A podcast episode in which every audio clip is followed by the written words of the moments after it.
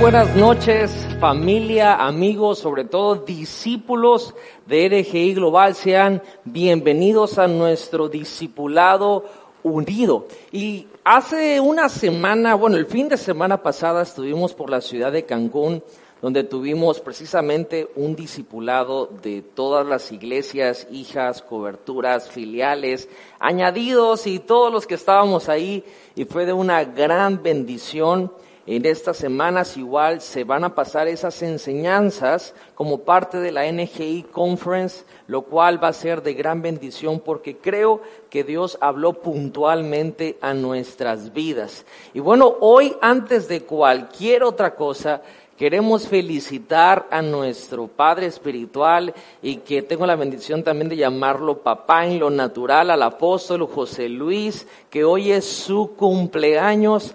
Ahí en sus redes, si tiene su Instagram, su Twitter, su Facebook o si tiene su número, mándele amor, mándele cariño. La verdad es un privilegio poder decir que Él es nuestra cobertura, nuestro apóstol, nuestro Padre Espiritual aprendemos tanto de Él y lo bendecimos con todas las bendiciones que dice la Escritura.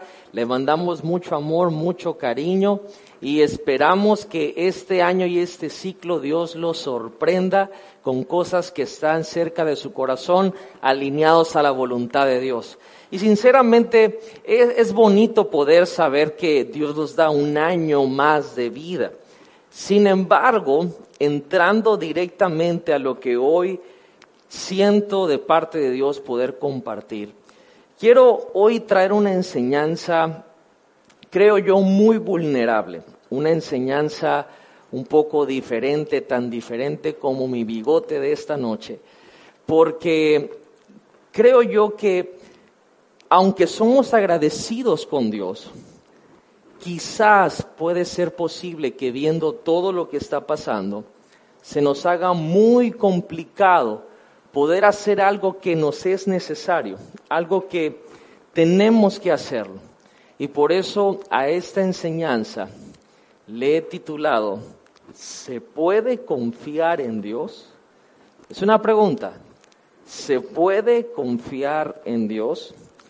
Y esta pregunta la formulo como persona, pero también la formulo desde mi función como pastor. ¿Se puede confiar en Dios? ¿Será que es posible hacerlo? ¿Será que funciona? Y créame que, aunque yo, yo considero que va a ser corta la enseñanza, hoy quiero presentar ciertas cosas que yo nunca había mencionado ni en ningún solo lugar, pero creo que hoy va a ser de edificación para todos nosotros. Quizá pudiéramos obviar y decir, por supuesto que sí se puede confiar en Dios, que ese sería el final de la enseñanza, pero vamos a desarrollarlo. Vamos a desarrollarlo. Creo que hoy vamos a tocar ciertas cositas que a lo mejor en nuestra cabeza las tenemos, no se las hablamos a nadie, pero precisamente creo que es ahí donde el Espíritu de Dios llega para poder llevarnos a una verdad. Y quiero que me acompañe en la escritura, en Jeremías capítulo 17, vamos a ver el verso 7 y el verso 8. Dice la escritura, bendito el hombre que confía en el Señor y que pone su confianza en Él Será como un árbol plantado junto al agua, que extiende sus raíces hacia la corriente. No teme que llegue el calor y sus hojas están siempre verdes. En época de sequía no se angustia y nunca deja de dar fruto. Ahí donde está, quiero que me acompañe a orar. Señor, te damos gracias en esta noche por tu palabra. Gracias por lo que tú vas a hablar a nuestro corazón. Yo te pido, Espíritu Santo, que sazones cada palabra que sale de mi boca. Dame tu favor y tu gracia. Señor, articúlame. Sé tú el que me ayudes a poder comunicar correctamente el mensaje que has puesto en mi corazón, en mi mente, y poder ser de bendición. Padre, hoy más que nunca queremos confiar en ti y necesitamos confiar en ti pero muchos no sabemos cómo hacerlo. que hoy a la luz de tu palabra podamos aprenderlo para hacerlo y para poder cosechar esos buenos frutos de confiar en ti. En el nombre de Jesús, amén. Y vamos a entrar directo a la enseñanza.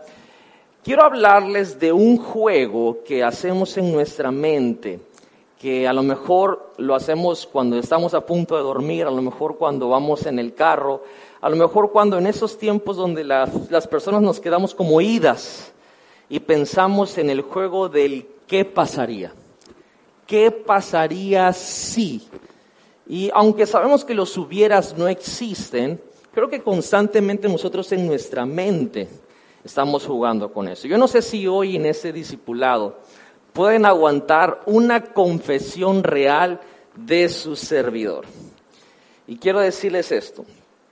Soy pastor por llamado, claro que sí, pero a veces me cuesta poner toda mi confianza en Dios. Sí, así como usted lo está escuchando. Yo no sé si puedo hacer así de real. Yo no sé si usted se va a espantar con este tipo de cosas. O quizá, la pregunta sería, ¿se ha sentido usted así? Que le cuesta poner su confianza en Dios. Verá, yo a veces quiero confiar en Dios, pero me cuesta. No me es fácil. Lo, lo decido según yo, pero es como que no lo puedo hacer. A lo mejor espero que con esto te identifiques en lo que estamos hablando, porque al ver las cosas que pasan hoy en día a nuestro alrededor, y no solamente las cosas malas, sino las cosas buenas las que son voluntad de Dios. Y aún esa voluntad de Dios, créeme, no siempre se escucha ni se ve muy bonito para nuestros ojos y para nuestra vida. Al meter todo eso en la ecuación, muchas veces decimos, ¿cómo puedo confiar en Dios? Me es difícil cuando la voluntad de Dios dice que ahora va a pasar esto, va a pasar el otro, y ahora al ver las cosas que suceden alrededor de nosotros, decimos, ¿Cómo, cosa, cómo, cómo puedo yo? yo? Yo quisiera, pero ¿cómo puedo? Hoy en nuestro país están pasando cosas súper difíciles. ¿Qué decir de nuestro estado, el estado de Tabasco y la ciudad de Villahermosa y los municipios alrededor? En el mundo están pasando cosas difíciles. En la iglesia están pasando cosas aún más difíciles. Y es donde entramos en ese juego del qué pasaría. La vida continúa, la vida pasa y nos preguntamos, ¿qué pasaría si sucediera esto? ¿Qué pasaría si sucediera el otro? ¿Qué pasaría si me enfermo? ¿Qué pasaría si me, si me enfermo y me muero? ¿Qué pasaría si la persona que amo se enferma y qué pasaría si se enferma y no sale de ahí y también pierde la vida? ¿Qué pasaría si sigue lloviendo? Hablando aquí de Villahermosa, ¿qué pasaría si se rompen las presas? ¿Qué pasaría si pierdo todo en el agua? Nosotros como ministerio, ¿qué pasaría si el auditorio lo perdemos completamente por las inundaciones? Como padres, ¿qué pasaría si la escuela en línea se queda para toda la vida? ¿Se imaginan eso? Porque ahora yo creo que los papás toman más clases que los hijos. Y ese es el juego del qué pasaría. Y a lo mejor hay personas ahí solteras que dicen, ¿qué pasaría si por el COVID no conozco a nadie y ahora ya no me puedo casar? ¿Qué pasaría si, bueno, me caso, pero me sale mal mi pareja? Bueno, ¿qué pasaría si me caso y me sale bien mi pareja, pero me salen mal mis hijos? Salen con alguna enfermedad, con algún problema. O, o qué pasaría si conozco a alguien, me caso, y me salen bien mis hijos, pero no tengo trabajo y no tengo sustento. Y ahora por no tener sustento, a mis hijos no le puedo poner brackets y porque no le puse brackets tienen unos trascabos de dientes y no pueden conocer a alguien y se quedan solteros y ahora los tengo para mantener toda mi vida. Y es el juego del qué pasaría que empieza a desencadenar muchísimas cosas. Y ese juego creo que todos en algún punto en nuestra mente hemos estado como que coqueteando con él. Y a veces no es que quisiéramos activarlo, sino que al ver lo que está sucediendo, empezamos a formularnos estas preguntas. decimos, quiero confiar en Dios, de verdad lo quiero, pero me es difícil confiar en Dios o en un Dios que no puedo ver. Y aquí estoy llevándolo a algo que a lo mejor no nos atrevemos a decirlo en frente de nuestros líderes, no nos atrevemos a decirlo en frente de nuestros familiares, pero que quizás es algo que está dentro de nuestro interior.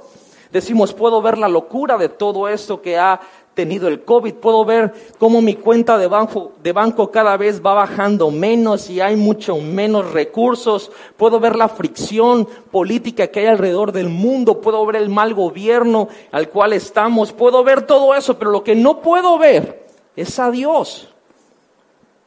Hace rato el pastor José Pablo decía, tenemos casi nueve meses en esta pandemia y cada vez parece que vemos menos a Dios.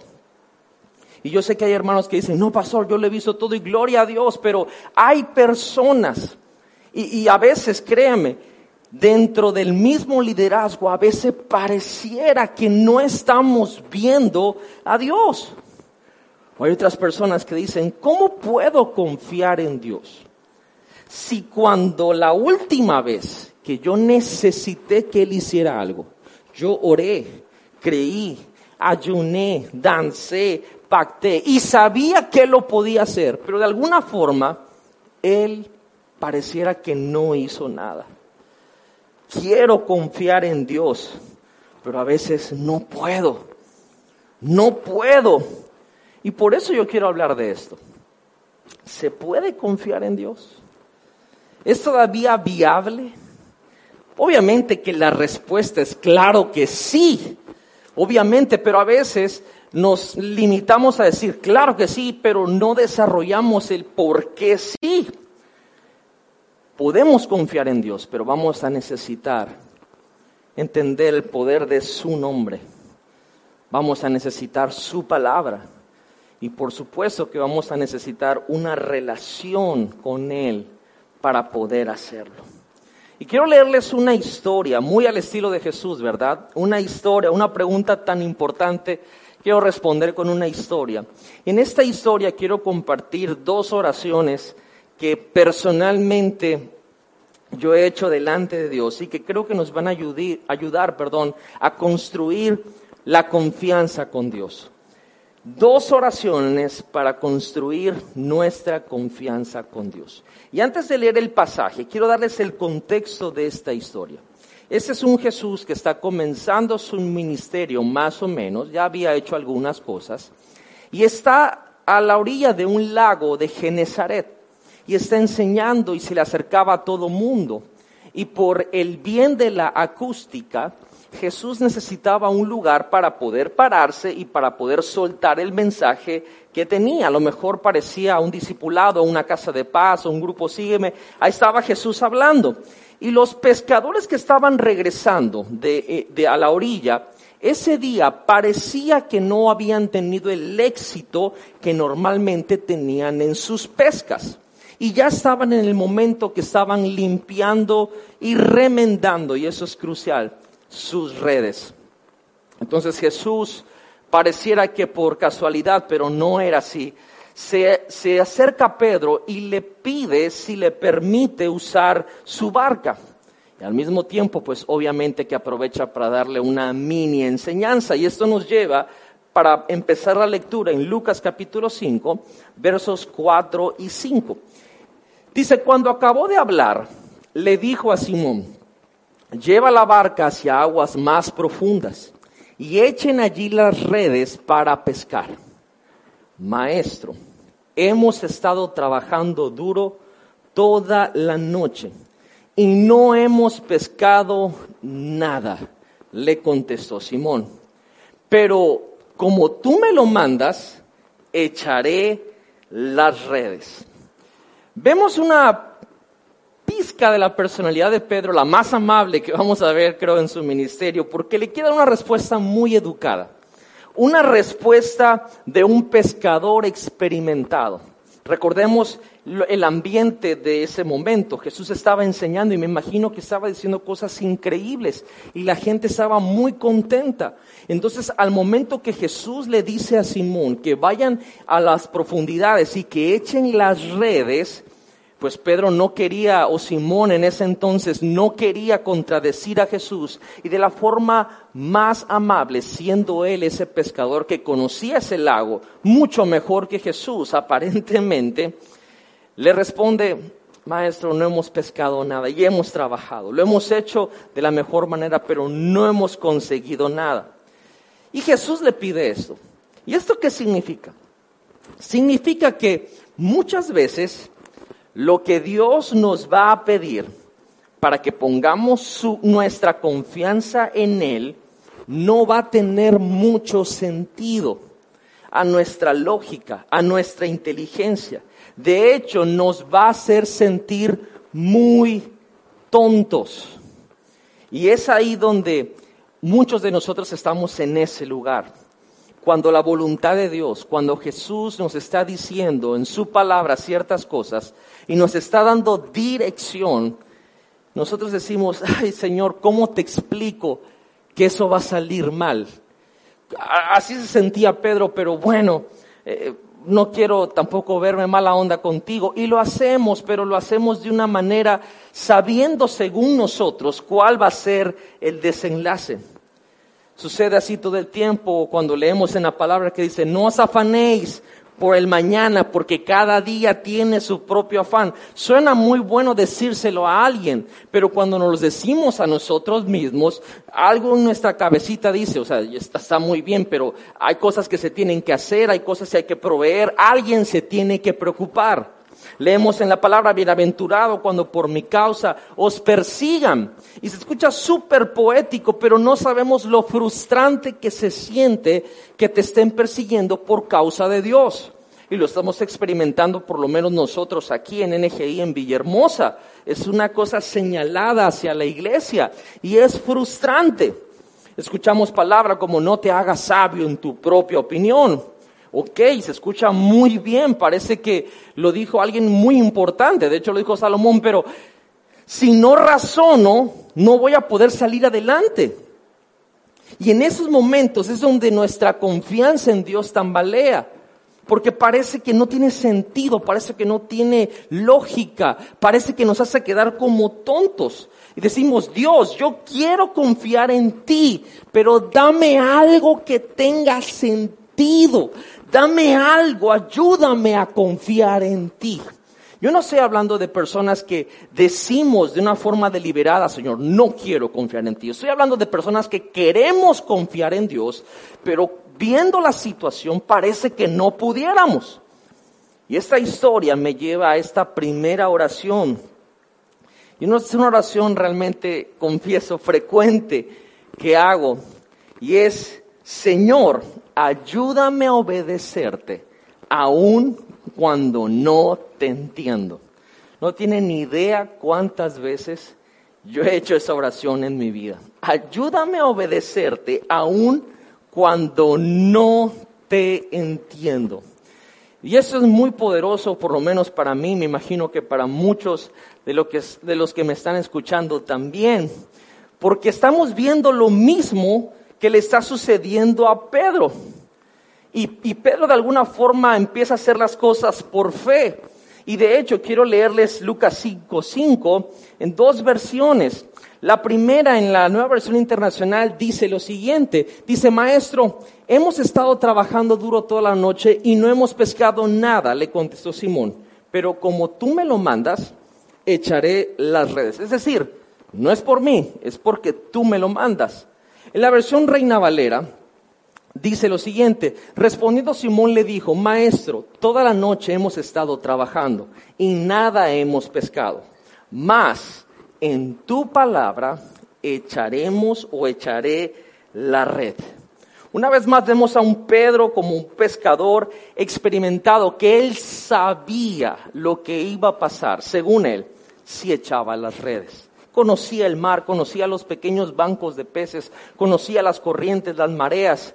Él sabía que iba a ser una pérdida de tiempo según su oficio, pero aún así, yo me imagino, ahora eso es una suposición mía, que él oró internamente algo como esto, dijo, Señor, ayúdame a obedecerte, aunque no te entiendo. aunque yo no entienda y aunque yo pueda que conozca el desenlace, ayúdame a obedecerte. Y lo hace en el nombre de Jesús, porque Jesús le da la palabra y puso su confianza en él. Y esto me lleva a una verdad muy sencilla, que es la llave de nuestra fe y de nuestra confianza en Dios. No es necesario entender a Dios completamente para obedecerlo inmediatamente. Se lo voy a repetir una vez más. No es necesario entender a Dios completamente para obedecerlo inmediatamente.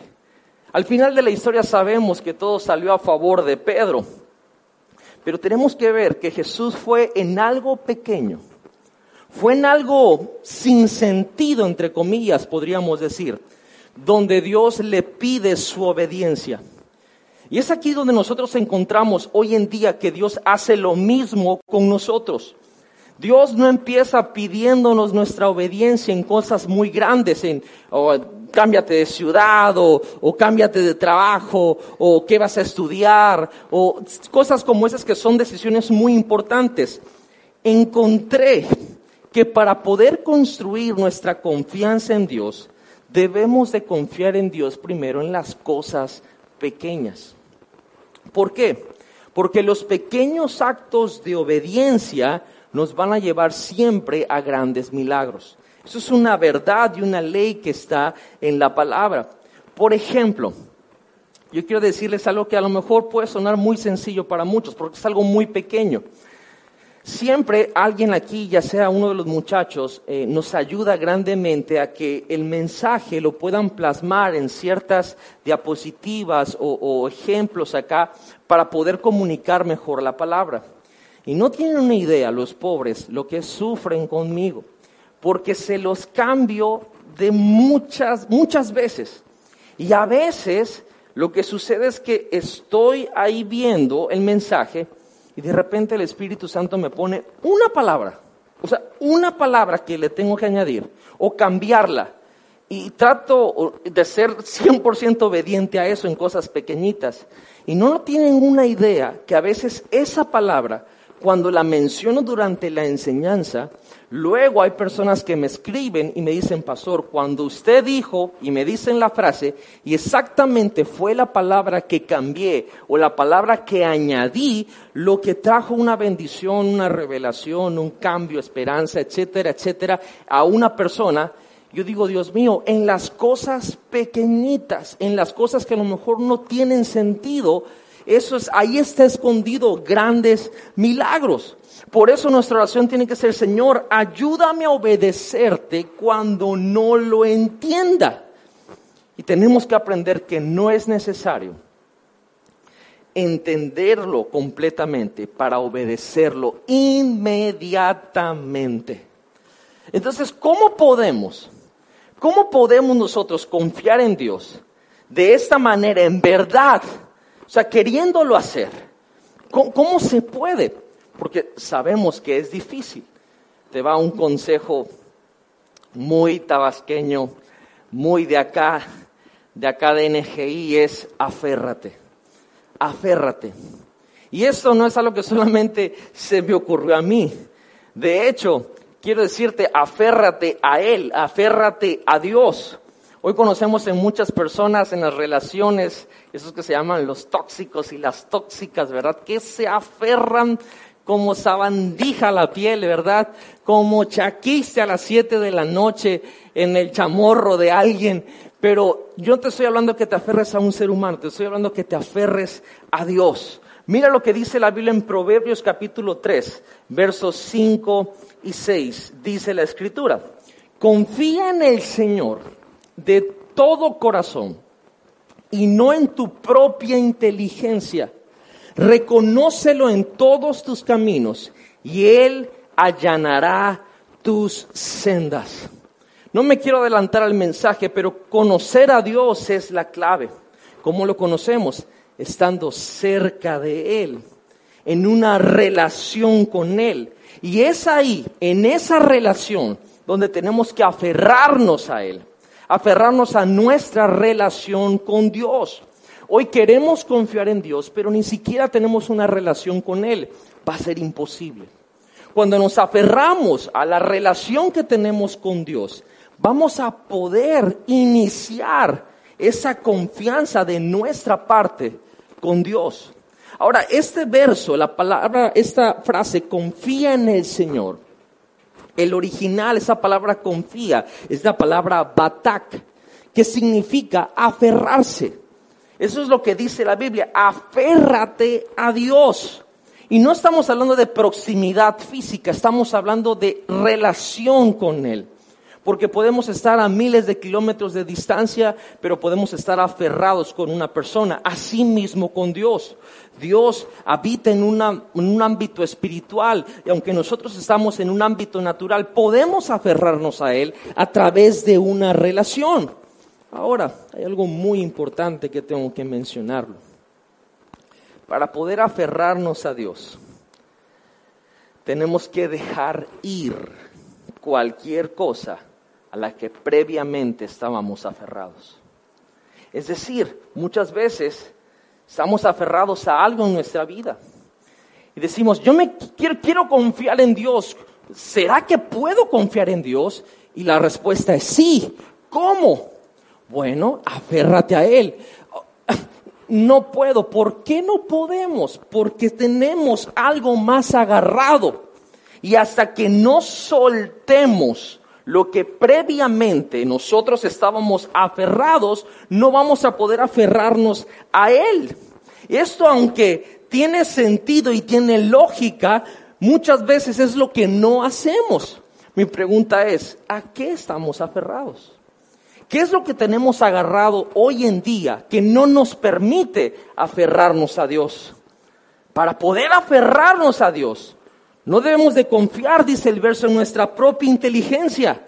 Porque podemos decir, ah, es que si, me aferro a esta persona, si me aferro a esa forma de pensar, pues puede ser que me vaya bien, pero Dios está diciendo, aférrate a mí. Uy, pero eso no lo conozco.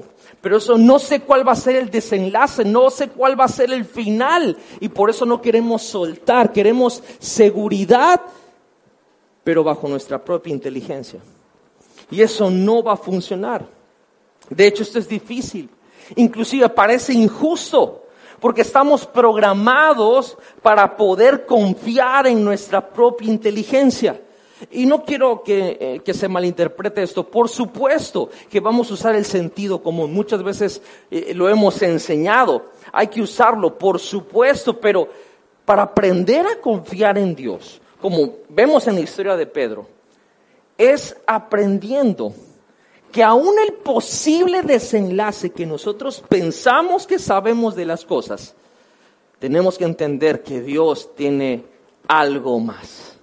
Y que Dios todo lo que tiene para nuestras vidas es para nuestro bien. Así que ahí, a tu espíritu, a tu alma, a tu corazón, a tu mente, dile, aférrate, aférrate, aférrate, aférrate. Pudiera dar muchos ejemplos que de nuestra cultura de aferrarnos como a qué, pero en lo que tu mente venga, aférrate, aférrate, aférrate. Es tiempo de aferrarse a Dios y a sus promesas. Porque Dios fielmente es el que se preocupa por nosotros más de lo que nosotros nos preocupamos por nosotros mismos. Él es el que tiene cuidado de nosotros. Dios nos prometió que nuestra familia si creemos en Él, esa familia va a ver luz y va a ser salva. Dios nos prometió que cuando viene enfermedad por sus llagas fuimos curados. Dios nos prometió que Él es nuestro proveedor. Dios nos prometió que cuando el enemigo venga como un río, literalmente aquí en esa ciudad, Él levantará bandera a nuestro favor. Tenemos que aprender a confiar en Dios. Sí se puede confiar en Dios. Y la manera en que nosotros oramos es, Señor, ayúdame a obedecerte aunque no lo entienda. Y la forma en que vamos a dar ese paso de fe es aferrándonos, pero para eso tenemos que soltar a lo que previamente nosotros estábamos agarrados. Ahí donde estás, dile, Señor, ayúdame a aferrarme a ti. Aun cuando no tiene sentido para mí, quiero confiar en ti. Es más, ni siquiera quiero imaginarme el desenlace Porque quiero decirte, el desenlace, el final es responsabilidad de Dios. Nuestra responsabilidad es la obediencia. Dios nos invita entonces, nos está invitando en este momento, en medio de estas circunstancias, a cómo está el país, a cómo está el Estado, a cómo está la ciudad, a cómo está nuestra vida, nos está invitando a confiar en Él. Porque los mejores resultados en nuestra vida siempre los va a preceder la obediencia. Antes que venga lo mejor que necesitábamos, primero vamos a obedecer. Ahora seguimos en la historia, en Lucas capítulo 5, versos 6 y 7. Dice la escritura, así lo hicieron y recogieron una cantidad tan grande de peces que las redes se le rompían. Entonces llamaron por señas a sus compañeros de la otra barca para que los ayudaran. Ellos se acercaron y llenaron tanto las dos barcas que comenzaron a hundirse. Ay Dios mío, cuando pensamos que había venido una bendición, ahora resulta que en medio de la bendición se están hundiendo nuestras barcas. Están rompiendo nuestras redes. Señor, confía en ti. Y por confiar en ti, ahora me estoy hundiendo. Pareciera que muchos hemos pasado por esa situación o a lo mejor en este momento, por haber confiado en Dios, pareciera que te estás hundiendo. Y aquí es donde entra esta segunda oración que también la he hecho muchísimas veces. Y dice así, Señor, ayúdame a rendirme cuando no tengo el control. Señor, ayúdame a rendirme cuando no tengo el control. Simón obedece. Señor, no hemos pescado nada y hemos trabajado, pero bueno, en tu palabra, en tu nombre, voy a ir y voy a echar las redes. Y echan las redes, vienen los peces, se empiezan a hundir, piden ayuda, llegan los compañeros y también se están hundiendo, se están rompiendo las redes. Y Simón dice, ¿en qué momento le hice caso a Jesús? ¿En qué momento confié en Él? Ahora las herramientas de mi trabajo se están destruyendo porque es demasiado. Simón llega a ese punto donde ya no tiene ni siquiera el control de sus propias bendiciones y parece que la bendición ahora lo está destruyendo. Y es ahí donde yo también me imagino que dijo, Señor, ayúdame a rendirme cuando no tengo el control. Y vemos que de una manera sobrenatural esa pesca no se pierde, sino que llegan a tierra y pueden rescatar todo. Y dice la escritura que en ese momento Pedro cae de rodillas y se acerca a Jesús y le dice, Señor, yo no soy digno ni siquiera que estés en mi, en mi barca, no estoy digno de estar enfrente de ti porque soy un pecador. A lo cual Jesús le responde en el versículo 10 y 11. Dice, como también lo estaban Jacobo y Juan, hijos de Zebedeo, que eran socios de Simón, Jesús le dice, no temas, desde ahora serás pescador de hombres, le dijo Jesús a Simón. Así que llevaron las barcas a tierra y dejándolo todo, siguieron a Jesús. Jesús aquí le dice, voy a usar tus habilidades para algo más, para otro ámbito. Y la escritura hace un énfasis en que ellos siguieron a Jesús, dejándolo todo. Ahora ese todo, entre comillas, incluía sus redes. Y me gustaría poder utilizar los evangelios para poder ver cada versión de cada de Mateo, de Marcos o de Juan y para poder ver cómo eso ese todo al ver las redes que ellos tenían, eran, redes remendadas. Es más, si vemos el barco se estaba hundiendo, algo tuvo que haberse, pues, no sé, quebrado o echado a perder en medio de toda esta hazaña que tuvieron de la pesca milagrosa. Ese todo incluía sus redes. Sí, las redes eran su seguridad, por supuesto. Las redes eran su provisión. Las redes eran su futuro y lo dejaron todo, pero también esas redes estaban rotas. También esos barcos ya estaban un poco desgastados. A veces decimos, eh, le dejé todo por Dios, pero ese todo no es algo que uno pueda decir que era, uy, lo mejor del mundo, o que algo que era imposible de dejar. Y cuando hablamos de las redes, cuando hablamos de nuestras redes, ¿De qué estamos hablando? Jesús primeramente les muestra que Él tiene mejores planes aún de lo que ellos se creían capaces. Cuando hablamos de dejar nuestras redes, lo primero que vamos a hacer con nuestras redes es bajarlas. Y lo segundo que vamos a hacer después es que las vamos a dejar. Esto tiene que ver con nuestras vidas. Estamos hablando de la confianza en Dios. ¿Se puede confiar en Dios? Sí. Pero esto no va a ser fácil. De hecho, esos son pasos de fe muy difíciles. Verá, y aquí quiero tomarme unos minutos para ser un poco vulnerable de ciertas situaciones. Eh, y quiero hablar por mi familia. Verá, mi esposa y yo tenemos el gran honor y el gran privilegio de poder eh, estar en un lugar como este para poder enseñar la palabra, para poder compartirla. Eh, tenemos discipulados, tenemos eh, responsabilidad en servicios. Cuando hay algún evento, también Dios nos da el honor de poder compartir ahí. Y tenemos muchos años haciéndolo. De hecho, hay otros lugares donde nos invitan a poder ir y compartir.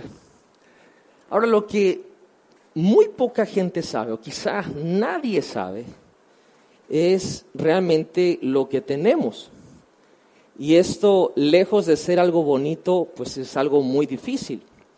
Porque en mi caso, yo tengo un cuadro de dislexia muy fuerte. De, hecho, mi diagnóstico es una dislexia evolutiva los muchachos que nos ayudan, eh, a veces con las enseñanzas, por eso lo mencioné al principio, pobrecitos, porque se las tengo que cambiar muchas veces. No solo porque el Espíritu Santo me dice una palabra nueva, sino porque a veces los que saben lo que trae la dislexia es que cruzamos las palabras, las escribimos al revés. Y a veces la palabra sabes la ponemos como asbes. A veces las oraciones están totalmente al revés a veces no entendemos ciertas cosas que aunque las sabemos gramaticalmente, nos es muy difícil poder expresarlas bajo la escritura. Nos cuesta demasiado la lectura. Y es una cuestión que, vamos a ponerlo así, así nací. Y eso es lo que eh, yo creo en, en el Dios porque aún teniendo esto, Dios se le ocurrió la gran idea de usarme para poder compartir su palabra. Y veo diariamente el reto, lo difícil. Por ejemplo, mi papá, el apóstol, él fácilmente puede eh, estar aquí y escribir cuatro predicaciones en menos de 15 o 20 minutos y tener para, material para poder grabar y son enseñanzas increíbles y poderosas que nos edifican. Yo no puedo hacer eso aunque quisiera, me costaría tanto trabajo bajarlo en conceptos que sean claros. Porque en la dislexia hay tres fases, la evolutiva, la superficial y la profunda. Gracias a Dios no he llegado a la profunda, pero en la evolutiva ahí estoy. Y, y si ustedes investigan se van a dar cuenta que alguien con dislexia sería imposible que pudiera predicar, pudiera hablar en público. De hecho, lo he mencionado en algunas enseñanzas, pero maestras mías de español o de taller de lectura y redacción me lo dijeron. Es más, ellas por compasión me ponían seis o siete en las materias para que yo no entrara al salón de clases y no las desesperara por mi lectura, por mi forma de escribir, por mi forma de cambiar las cosas y que se ven totalmente diferentes. Sin embargo, Dios dijo, yo quiero que tú compartas la palabra. Y tengo que confiar en Dios para cada servicio. Tengo que confiar en Dios para cada vez que tengo que formular una enseñanza. Hay gente que yo sé que con un buen corazón se acercan y me dicen, ay pastor, es que para usted es fácil. Yo ni respondo porque digo, si supieras lo que significa para mí poder hacer una enseñanza, no, no, creo que nos pondríamos a llorar los dos. ¿Se puede confiar en Dios? Claro que sí. Claro que se puede confiar en Dios. Y a veces dejamos nuestras redes, pero nuestras redes no son la gran cosa. Nos estamos aferrando a algo que ni siquiera es la gran cosa. Y hay que soltarlo para aferrarse a Él. a la relación que Él es y que Él tiene. Mi esposa, la pastora Leti, ella tiene TDAH, que es el déficit de atención. Hay muchas ramas de eso. Y, mi esposa no puede poner atención. De hecho, oren por mí, ayunen por mí, porque es, es muy difícil cautivar su atención de ella. Hemos estado en muchas consejerías donde ella ha tenido unas puntadas súper chistosas porque es muy distraída. Para ella poder hacer una enseñanza literal se tiene que encerrar en un cuarto con cero distracciones y escribir en hojas como 30, 40 hojas, luego pasarlo en limpio, luego volver a hacer otro filtro y luego eso y luego me las tiene que leer, lo tengo que escuchar porque así trabaja ella y luego lo vuelve a hacer otra vez. Y para que ella se pare a poder decir algo es un milagro porque ella es demasiado distraída. La semana pasada, en el servicio de JR Zona Cero, tuve el gran honor de poder ver cómo mis hijos pudieron servirle a Dios, uno ministrando las ofrendas y otra haciendo el llamado de salvación. Y Rodri, desde que nació, los doctores nos dijeron que tenía algo en su forma de hablar. De hecho, pensábamos que era tartamudo cuando nació porque él pues actuaba y hablaba como un tartamudo cuando era muy chico. Y oramos por él y creímos y lo llevamos a los doctores y ahí nos dijeron las cosas, los tratamientos y hemos confiado en Dios. Y el verlo ahí, hacer eso, para mí no fue aunque, ay, obvio, porque es mi hijo, es hijo de pastor. No, no, no, esto no tiene que ver, hijo, de quién eres en el mundo natural. Eso tiene que ver que tienes que confiar en Dios, aferrarte a Él, porque lo que tienes, tus redes y tus barcas, no vale la pena seguirse aferrando. No es tan bueno como lo es Dios.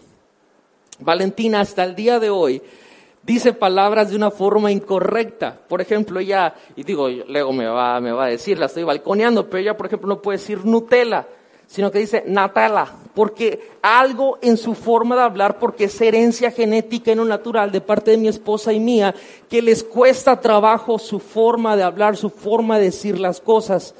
Y lo vemos, y cuando yo lo veo físicamente, sufro. Porque digo, Señor, Come por favor, ¿cómo? Algo tienes que hacer. Está bien, yo, yo puedo eh, decir, ok, tengo que predicar esto, tengo que predicar tal día y me voy a esforzar, o sea, le voy a meter y yo confío en ti, pero mis hijos,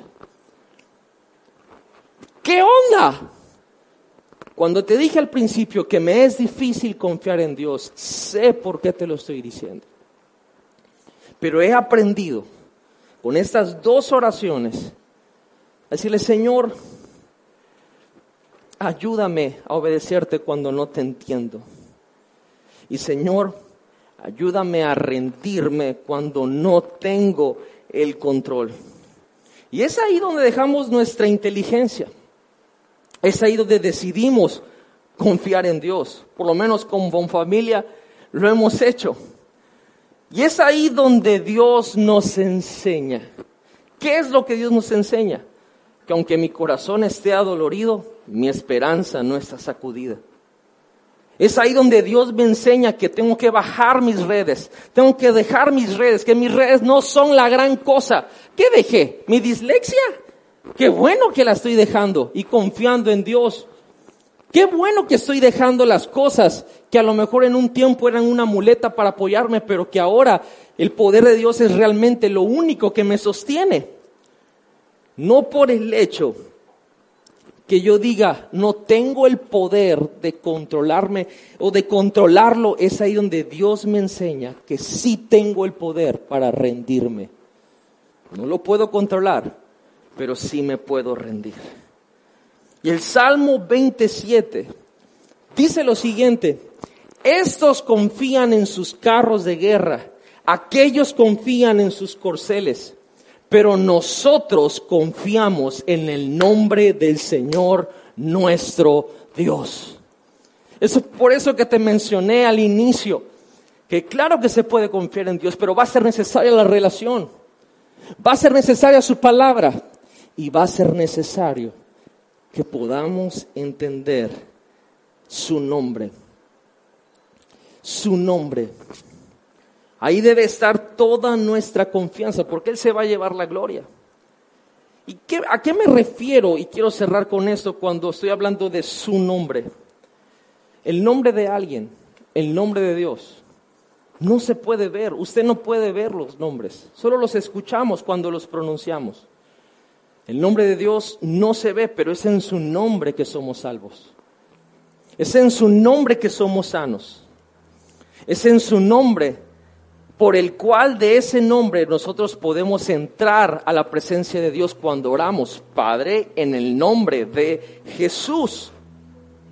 Verás, el propósito que Él nos dejó su nombre, como Filipenses lo describe, nombre que es sobre todo nombre, toda rodilla se tiene que doblar, toda lengua tiene que confesar que Él es el Señor. No hay otro nombre más alto, no hay otro nombre por encima del cielo, por debajo de la tierra. El nombre de Jesús es el nombre más poderoso que existe, porque Él nos deja un nombre. Nos hubiera dejado mejor algo para ver, porque nos deja algo por escuchar para enseñarnos a no vivir por vista, sino a vivir por fe.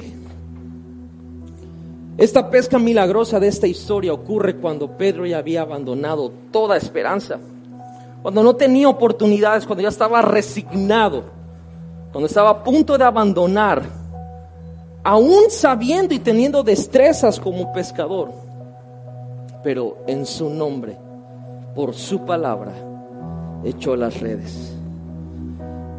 Hermanos, puede ser que estamos en el punto donde estamos a punto de abandonar las cosas, donde estamos en un lugar donde ya parece que no hay esperanza, donde estamos a punto de tomar decisiones geográficas, de irnos a otro lado, vivir en otro lado, eh, hacer esto, hacer el otro, porque parece que el plan que teníamos simplemente se echó a perder.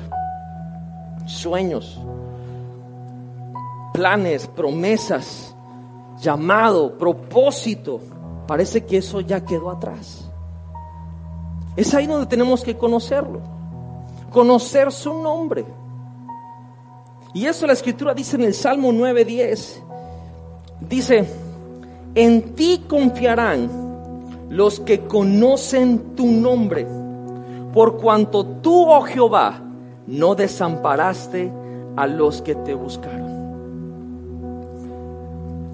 Cuando Dios me llamó personalmente, Él me dijo, yo te llamé para que tú demuestres que yo soy real. No es algo espectacular que suene así, pero entiendo que mi asignación es poder ayudar a personas que piensan que Dios no es real, a que puedan ver, sentir y experimentar que Dios es real. ¿Se puede confiar en Dios? Según las circunstancias pareciera que no. Pero yo te puedo decir, claro que sí, porque Dios es real. Él oye las oraciones en tu corazón y lo que sueltas en su nombre. Yo quiero animarte hoy, amigo, que confíes en Dios, que creas en Dios, que te aferres a la relación con Él, porque Él tiene un mejor desenlace que aún en nuestra área de experiencia nosotros pensamos que sabemos. Él es fiel, Él es bueno, nos da su gracia, su favor y actúan en nosotros y a través de nosotros. Hoy puedo decirte, sí se puede confiar en Dios. Y no como una palabra de ánimo, no como una palabra de motivación. Porque el simple hecho que hoy esté compartiéndote la palabra quiero decirte que es porque confío en Dios.